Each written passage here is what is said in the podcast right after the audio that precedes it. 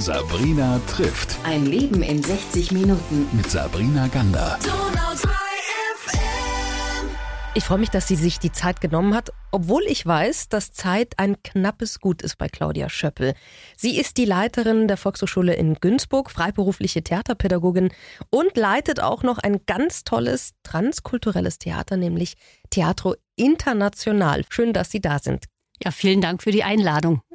Liebe Frau Schöppel, wenn man sich anguckt, was Sie heute so machen, stellt sich halt bei mir immer die Frage, wie kommt das immer, dass eine Person da steht, wo sie heute steht? Deswegen gucke ich gerne immer zurück. Ich habe Ihnen ja im Vorfeld schon gesagt, ich finde es immer schön, wenn man auch die Persönlichkeiten ein bisschen beleuchtet. Wo sind Sie denn aufgewachsen? Ich bin in einem Dorf in Mittelfranken aufgewachsen, in Sollenhofen im Altmühltal. In äh, Familienverhältnissen, die nicht normal waren. Also ich habe äh, von früh gespürt, dass wir anders sind. Ähm, ich, meine Mutter war psychisch krank und konnte ihre Mutterrolle nicht ausfüllen. Mein Vater habe ich nur von Fotos gekannt und ich bin bei einer wunderbaren Frau aufgewachsen, meiner Großmutter, deren Ein und alles ich war und äh, die mich früh zur Selbstständigkeit gezwungenermaßen erzogen hat. Und diese Selbstständigkeit hat mir einerseits eine Freiheit geschenkt, das zu tun, was ich möchte, und andererseits auch die Kraft äh, aus mir zu schöpfen. Das ist ja was Großartiges. Wie ging es denn dann weiter? Also wenn ich schätze, nach der Schule haben Sie sich erstmal überlegt, was möchte ich jetzt werden? Was war da der Berufswunsch damals? Bildung hat auch eine große Rolle bei mir gespielt. Also ich war sehr, sehr neugierig als Kind, also sowohl in der Grundschule, dem Gymnasium und dann auch in der Universität. Und als Berufswunsch als erstes wollte ich Pilotin werden, aber äh, leider war ich zu kurzsichtig äh, und Stewardess war mir zu langweilig. Und dann habe ich überlegt, ich würde gern in den Journalismus gehen, weil ich war begeisterte Zeitungsleserin und habe auch schon für die lokale Zeitung in Weißenburg gearbeitet und fotografiert und habe dann Praktikum bei der Nürnberger Zeitung gemacht und da haben mir die Leute dann erzählt, die Journalisten, nee, nicht Journalismus studieren, sondern lieber was Richtiges studieren, zwei Fächer und dann habe ich mir gedacht, was mag ich? Ich war Frankreich Fan und Französisch habe ich geliebt und dann nehme ich halt noch Germanistik dazu, weil das braucht man im Journalismus und Politik und Soziologie. Das habe ich dann studiert und äh, dann bin ich studentische Hilfskraft im Bereich Deutsch als Fremdsprache geworden und habe da unterrichtet in Sommerkursen und im Semester.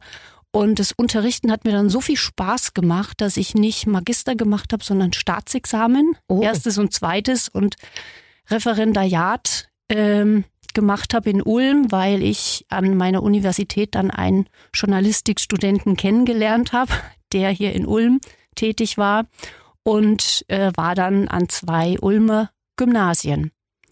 Und da war ich zehn Jahre und habe da in der Zeit meine Theaterpädagogik-Ausbildung angefangen und Schultheater gemacht, zehn Jahre lang.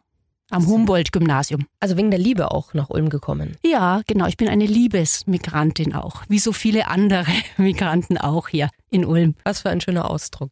Liebesmigrantin nach Ulm war das Stichwort gerade. Wie kamen Sie zur Volkshochschule? Ja, eines Tages hing ein Zettel im Lehrerzimmer, dass die Volkshochschule im Rahmen des baden-württembergischen Lehrerprogramms jemand sucht für den Bereich Sprachen.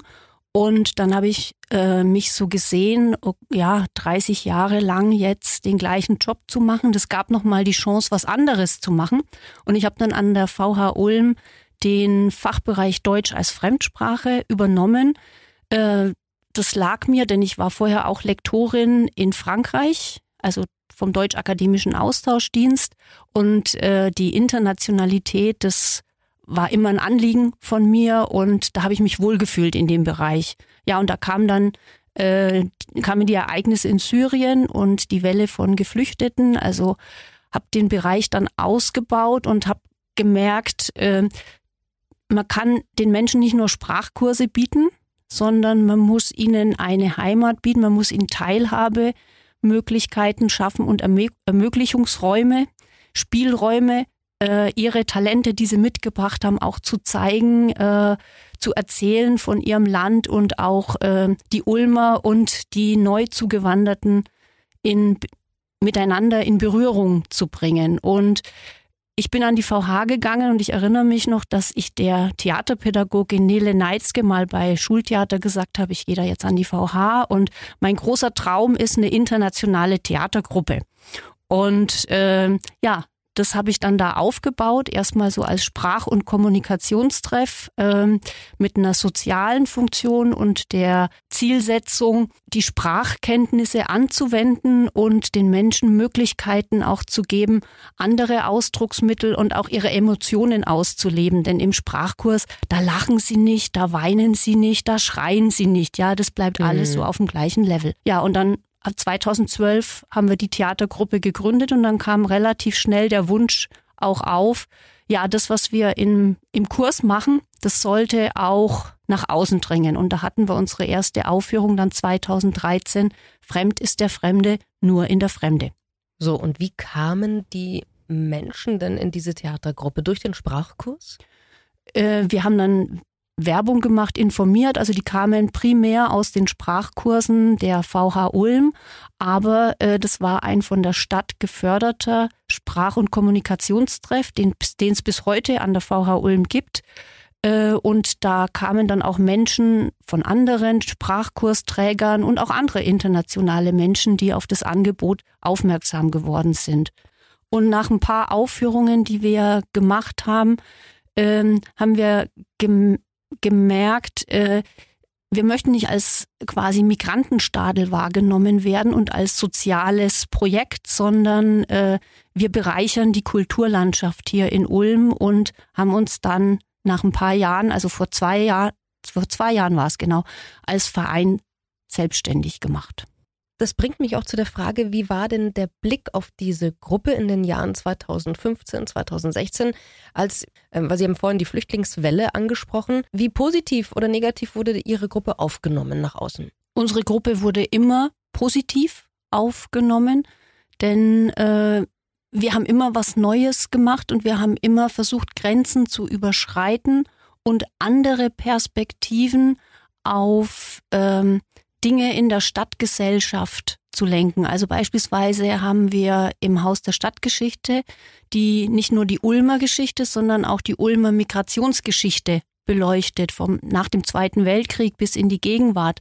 Oder wir haben einen Stadtspaziergang gemacht, einen Theaterspaziergang, wo wir das Publikum mitgenommen haben und sind vom Bahnhof bis zur Einbürgerungsbehörde äh, gegangen und haben Stationen bespielt und zwar Stationen, die für Zugewanderte wichtig sind. Und ähm, da hatten wir natürlich auch viel spontanes Publikum. Ja, die waren dann erstmal ein bisschen vielleicht irritiert, aber immer, also wir haben nie Anfeindungen erlebt. Also es war immer sehr positiv. Was uns aber wichtig war, 2015 ähm, gab es viele kulturelle sogenannte Flüchtlingsprojekte. Das heißt, man, Flüchtlinge hat man auf die Bühne gebracht und ähm, hat da die quasi auch so ein bisschen ausgestellt. Und für uns war es immer wichtig, jeder ist in unserer Gruppe willkommen, auch Menschen, geflüchtete Menschen. Wir hatten immer Menschen dabei mit Fluchthintergrund. Wir hatten aber auch immer Menschen dabei, die wegen der Arbeit, wegen der Liebe hierher gekommen sind. Und dadurch entsteht diese Vielfalt und es ist auch ein soziales Netzwerk in der Gruppe entstanden. Und äh, jeder hat was zu geben und jeder hat was zu erzählen. Und wir bringen Themen auf die Bühne, die vielleicht sonst nicht so auf der Bühne zu finden sind. Zum Beispiel? Wir haben letztes Jahr ein Projekt über Freiheit mhm. gemacht. Wir haben ein Projekt übers Scheitern gemacht. Also wir sind ja eine transkulturelle Gruppe und wir suchen nicht, was unterscheidet die verschiedenen Kulturen, sondern was verbindet die verschiedenen Kulturen. Und es sind so existenzielle Themen.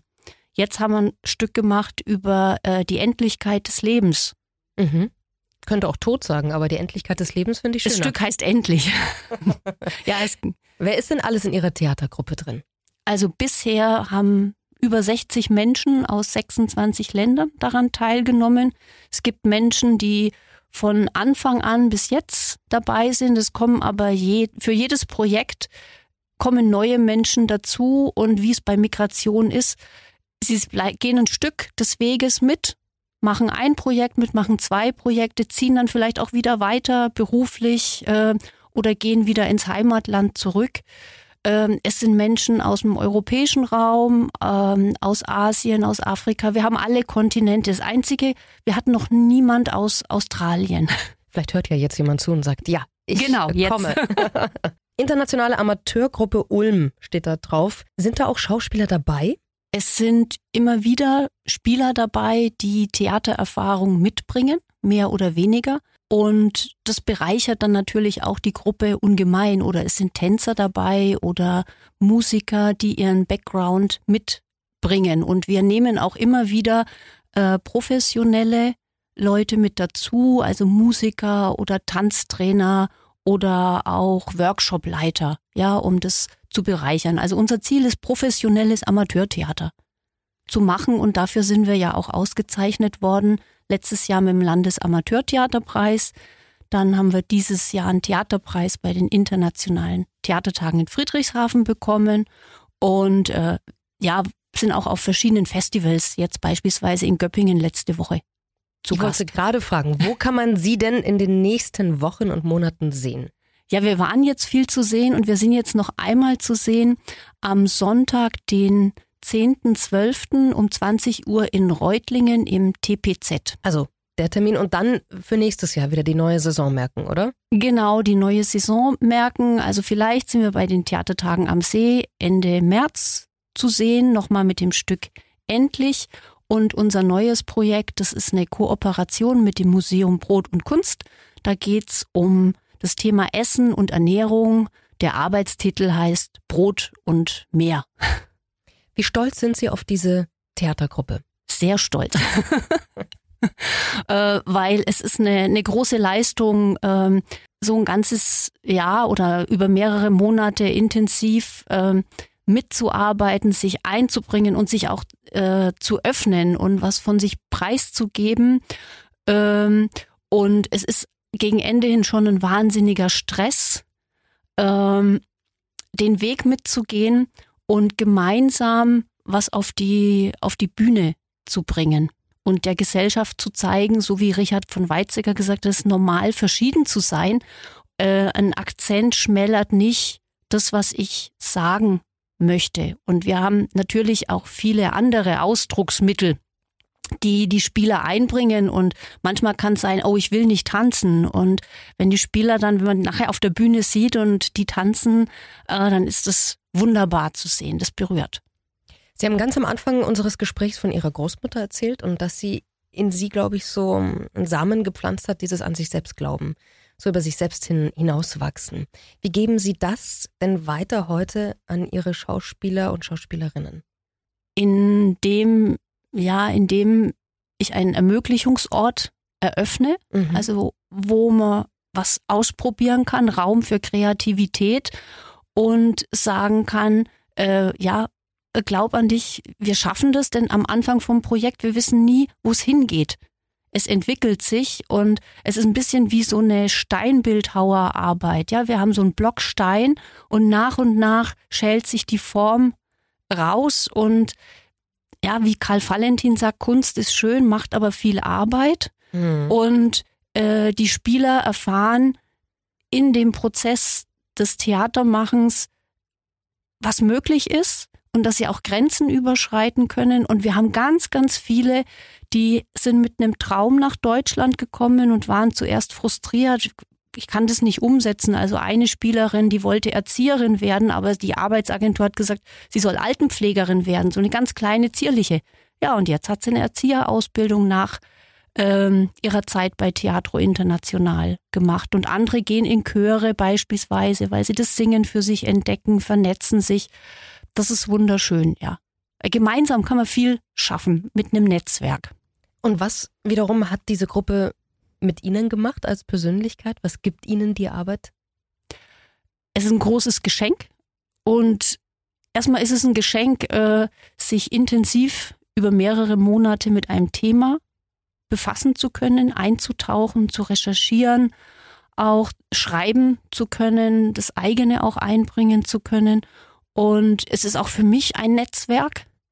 Und ja, es ist äh, ja, es ist schön, wenn dann das, was vielleicht vorher nur im Kopf da war, auf der Bühne zu sehen ist. Und wenn das dann auf Resonanz trifft bei den Zuschauern, wenn die lachen, wenn die aber auch weinen und berührt sind, ähm, ja, das ist wunderschön.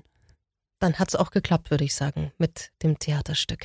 Was wünschen Sie sich als Abschlussfrage für sich oder auch die Gruppe für die nächsten Jahre?